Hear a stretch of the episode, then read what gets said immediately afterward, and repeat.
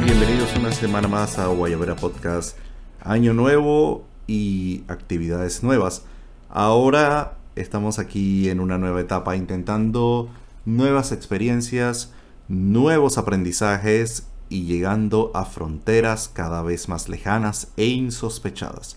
Así que bueno, mientras todo el mundo ve lo de Donald Trump y sus seguidores que intentaron tomarse el Capitolio de los Estados Unidos el pasado 6 de enero, nosotros estamos viendo una noticia mucho más interesante y mucho, mucho más llamativa y que nadie le ha parado bola por el momento. Y mientras la atención del panameño se enfoca en otros aspectos, nosotros nos vamos a enfocar en un punto muy, muy interesante. El pasado 12 de enero, a solo dos días de las elecciones presidenciales en Uganda, el gobierno de ese país suspendió el acceso a las redes sociales Facebook y Twitter. Ahora muchos se preguntarán por qué, qué, qué es lo interesante de Uganda. ¿Por qué Uganda tiene que llamarnos poderosamente la atención? Uganda, ¿qué es Uganda? No, mentira, Uganda es un país de África y lo curioso de Uganda es que por primera vez en aras de evitar, de acuerdo al gobierno ugandés, evitar la intervención en un proceso electoral, vemos finalmente algo que nunca había sucedido, algo que realmente me ha llamado poderosamente la atención y es que Uganda ha bloqueado el acceso de sus ciudadanos a los dos gigantes tecnológicos que dan de qué hablar, Twitter y Facebook. Y si nos damos cuenta, Uganda me parece muy interesante lo que está pasando aquí, porque es el fruto es la primera vez que se ve que la discusión que se ha empezado a tener desde hace varios años respecto al poder y al alcance de las redes sociales finalmente está, está ocurriendo. Finalmente las redes sociales están empezando a tener más y más penetración en la vida común y en la toma de decisiones de los estados y finalmente los gobiernos están empezando a ver qué tan peligrosas pueden llegar a ser si están en las manos incorrectas. La razón del gobierno de Uganda, según ellos, es que ha ocurrido una campaña de censura y de alteración de la opinión pública en aras de lograr una narrativa en contra del actual presidente, que es uno de los candidatos. Sin embargo, la justificación de Facebook y Twitter ha sido que esto se ha dado debido a que ellos lo que buscan es eliminar una serie de cuentas vinculadas al Ministerio de Información de Uganda, es decir, eliminar un call center para que este call center no tenga, eh, no pueda influir con cuentas falsas la opinión pública y la narrativa. Ahora bien, los call centers han existido toda la vida en las democracias modernas.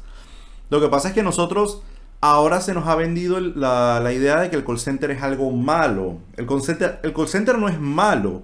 El call center no es malo ni es bueno. Es una herramienta como han existido en, las democracias. Existen igual que los focus groups, igual que los eh, comités de acción política en Estados Unidos, igual que los think tanks, son herramientas de distribución y eso se ha dado toda la vida. Y en democracias como la democracia panameña eso ha ocurrido toda, toda la vida. Pero el punto importante no es este. El punto importante aquí es que finalmente llegamos a la discusión que por mucho tiempo habíamos tenido a nivel teórico.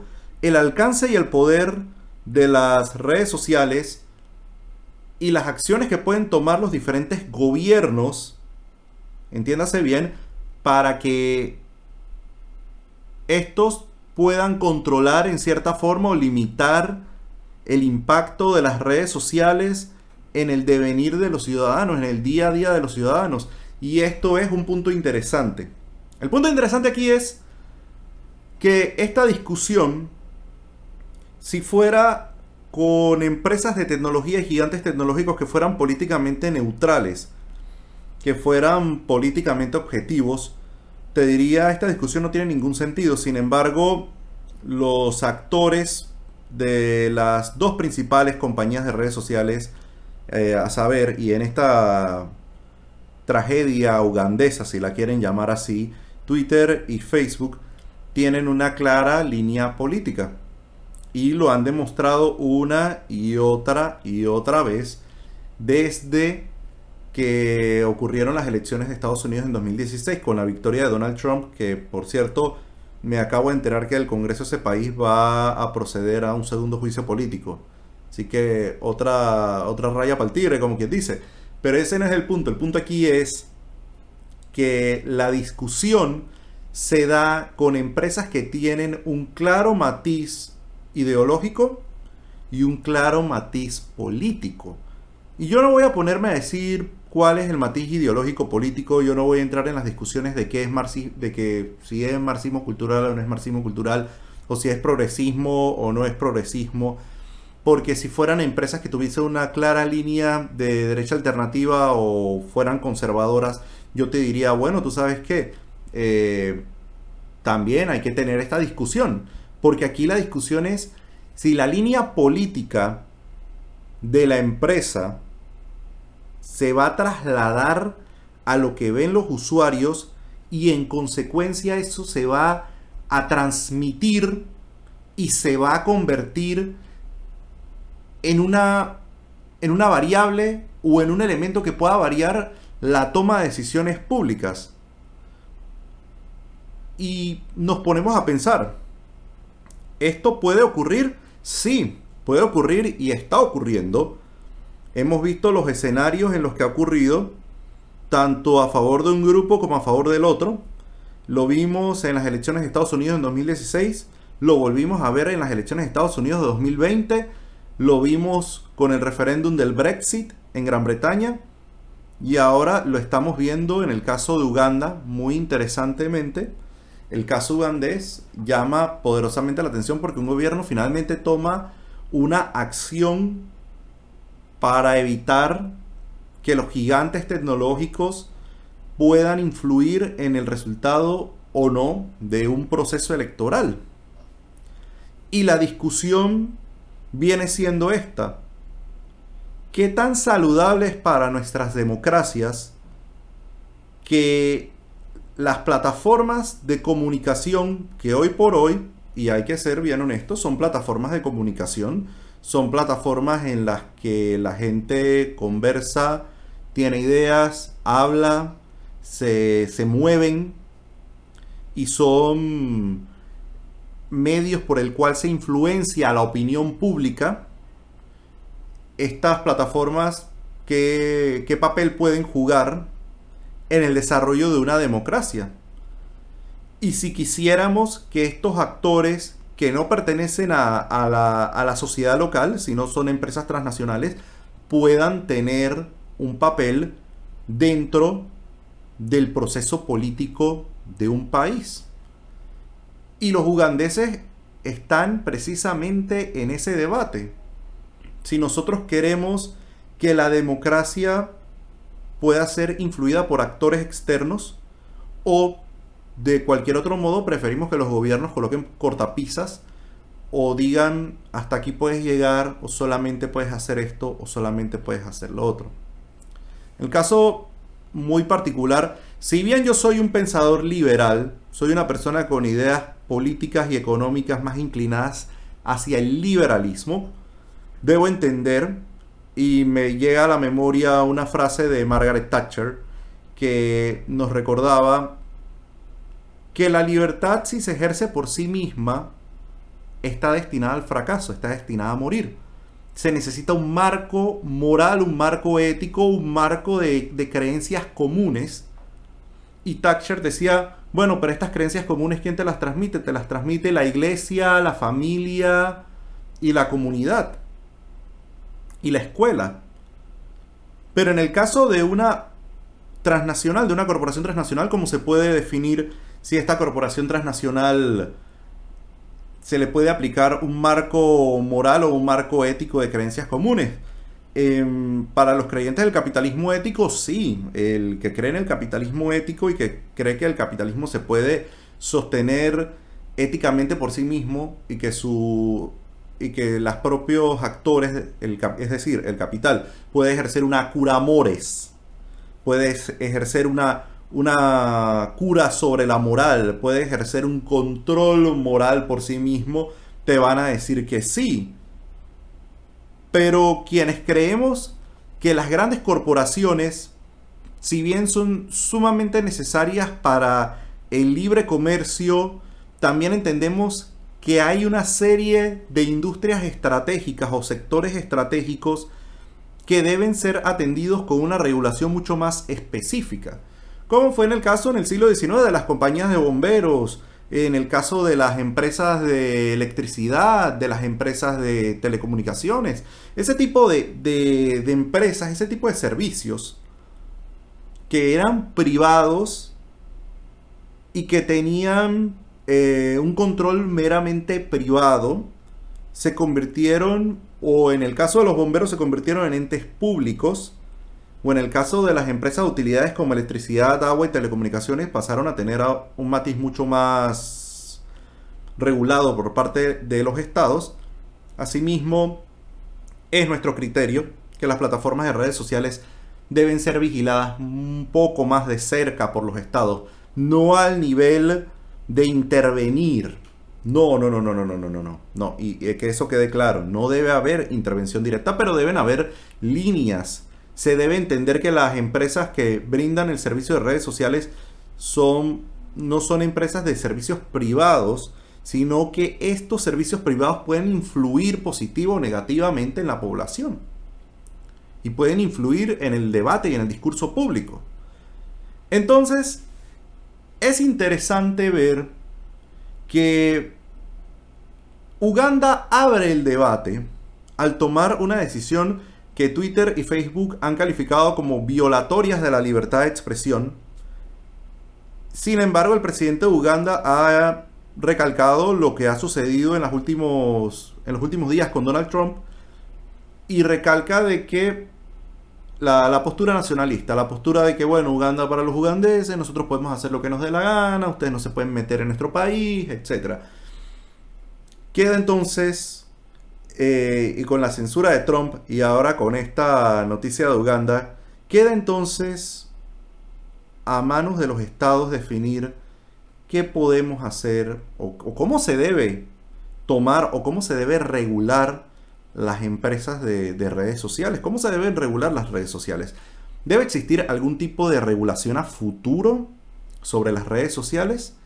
¿Se debe considerar o se deben tomar cortapisas en cuanto a las redes sociales? Y en el caso de países como Estados Unidos, que tienen la famosa sección 230, o el artículo 230 de la ley de decencia de las comunicaciones, de las telecomunicaciones, que fue un artículo que se creó en los años 90 cuando los proveedores de servicios eh, de Internet decían, bueno, pero lo que pasa es que si alguien utiliza mi servicio y yo y se comete un delito, yo soy eh, penalmente responsable del uso de esa plataforma. Y la sección 230 de la ley de, de decencia de las telecomunicaciones le ofrece una inmunidad a todas las empresas de Internet, todas las empresas que ofrecen servicios en Internet. Y esa inmunidad es por la cual se amparan las empresas tecnológicas, las grandes empresas que manejan las redes sociales en Occidente. Ellos indican que eh, no censuran contenidos, no son legalmente responsables por los contenidos que se publican allí. Sin embargo, ¿qué pasa si el contenido puede ser peligroso o se considera eh, o se considera inclusive que, puede ser lesivo. En algunos casos ha ocurrido lo que eh, ellos mismos toman acciones privadas, en otros casos han ocurrido que para las voces disidentes se utilizan técnicas como el shadow banning, que es que no aparezcan en los resultados ciertas publicaciones o ciertos usuarios. Y ahora la última de las opciones ha sido utilizar la política de somos un ente privado, podemos sacarte el servicio si tú no cumples con nuestros términos y condiciones. Ahora bien, si, si esto ha de ser así, y como ocurrió con el caso de Trump y como ocurre con el caso de Uganda, si sacas a uno pero dejas al otro, significa entonces que estás tomando partido, tal vez no necesariamente, pero estás tomando partido en, en cierto punto en cuanto a uno y en contra del otro. Por lo tanto, se pudiera seguir pensando que las empresas de redes sociales se les puede aplicar una legislación como, la, como el artículo 230 de la ley norteamericana de decencia en las telecomunicaciones? ¿O se puede comenzar a considerar a las empresas proveedoras de eh, redes sociales como casas editoriales, las cuales tienen que hacerse responsables de los contenidos que se publican eh, por parte de sus usuarios. Y si eso fuese así, y comienzan los gobiernos del mundo, o por lo menos en Occidente, a comenzar a considerar más a las empresas de redes sociales, al igual que las casas editoriales, al igual que las imprentas, significaría entonces que las reglas del juego en cuanto a redes sociales comenzarían a cambiar y las redes sociales serían mucho más estrictas en cuanto a la identidad de los usuarios. Comenzarían a exigir que se acaben las cuentas anónimas, que los usuarios se puedan mostrar por sí mismos, que tengan que decir su nombre, dar documentos de identidad, así como hacen con las cuentas verificadas hoy en día, harían exactamente lo mismo con las cuentas de, eh, de las cuentas de redes sociales.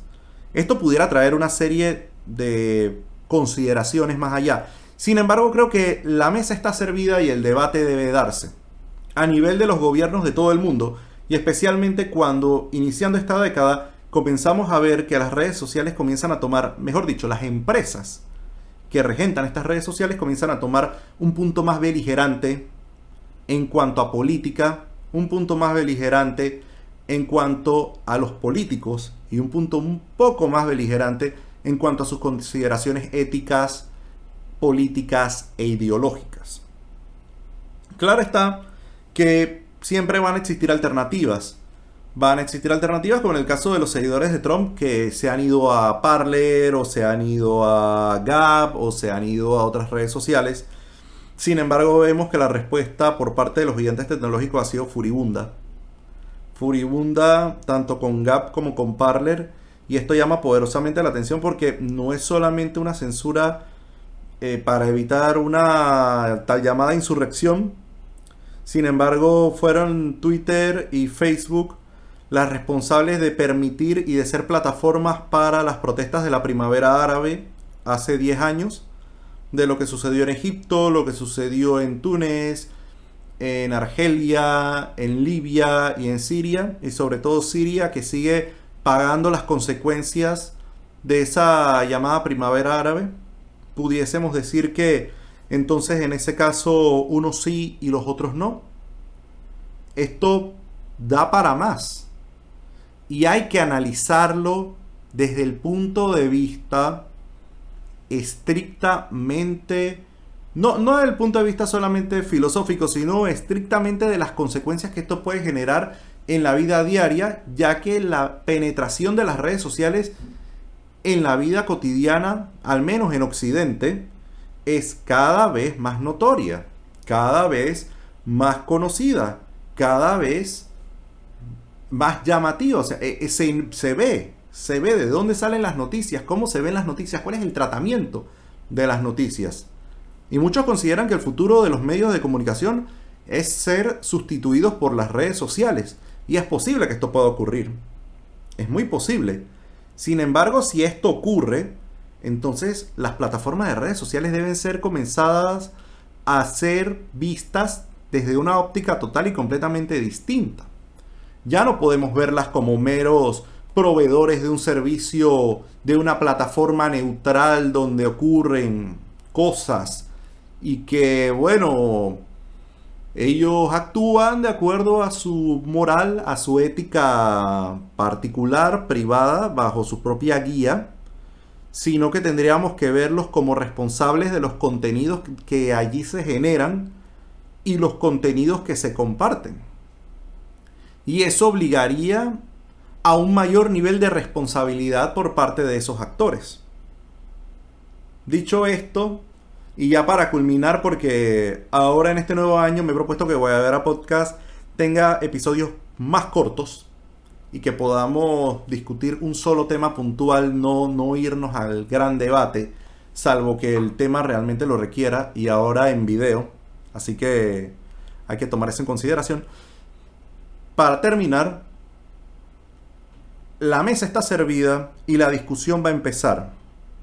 Porque no solamente ha sido en los Estados Unidos o en Uganda donde ha ocurrido el debate, Angela Merkel también lo trajo en Alemania y nos dice que el baneo de Trump, la expulsión de Trump de Twitter es una cosa problemática y es precisamente porque ella sabe las implicaciones que esto va a comenzar a tener y las implicaciones que esto va a obligar a, los gobiernos a tomar decisiones y a empezar a tratar el tema de redes sociales desde una óptica total y completamente distinta, no solamente desde la óptica de, ah, bueno, sí, bueno, nosotros estamos aquí ofrecemos un servicio, sino también ver de que ya son actores, no son solamente meros espectadores en el, en el devenir de los eventos como suceden, sino que son actores también y que toman decisiones y que sus decisiones tienen consecuencias no solamente dentro de su red social, sino también cada vez más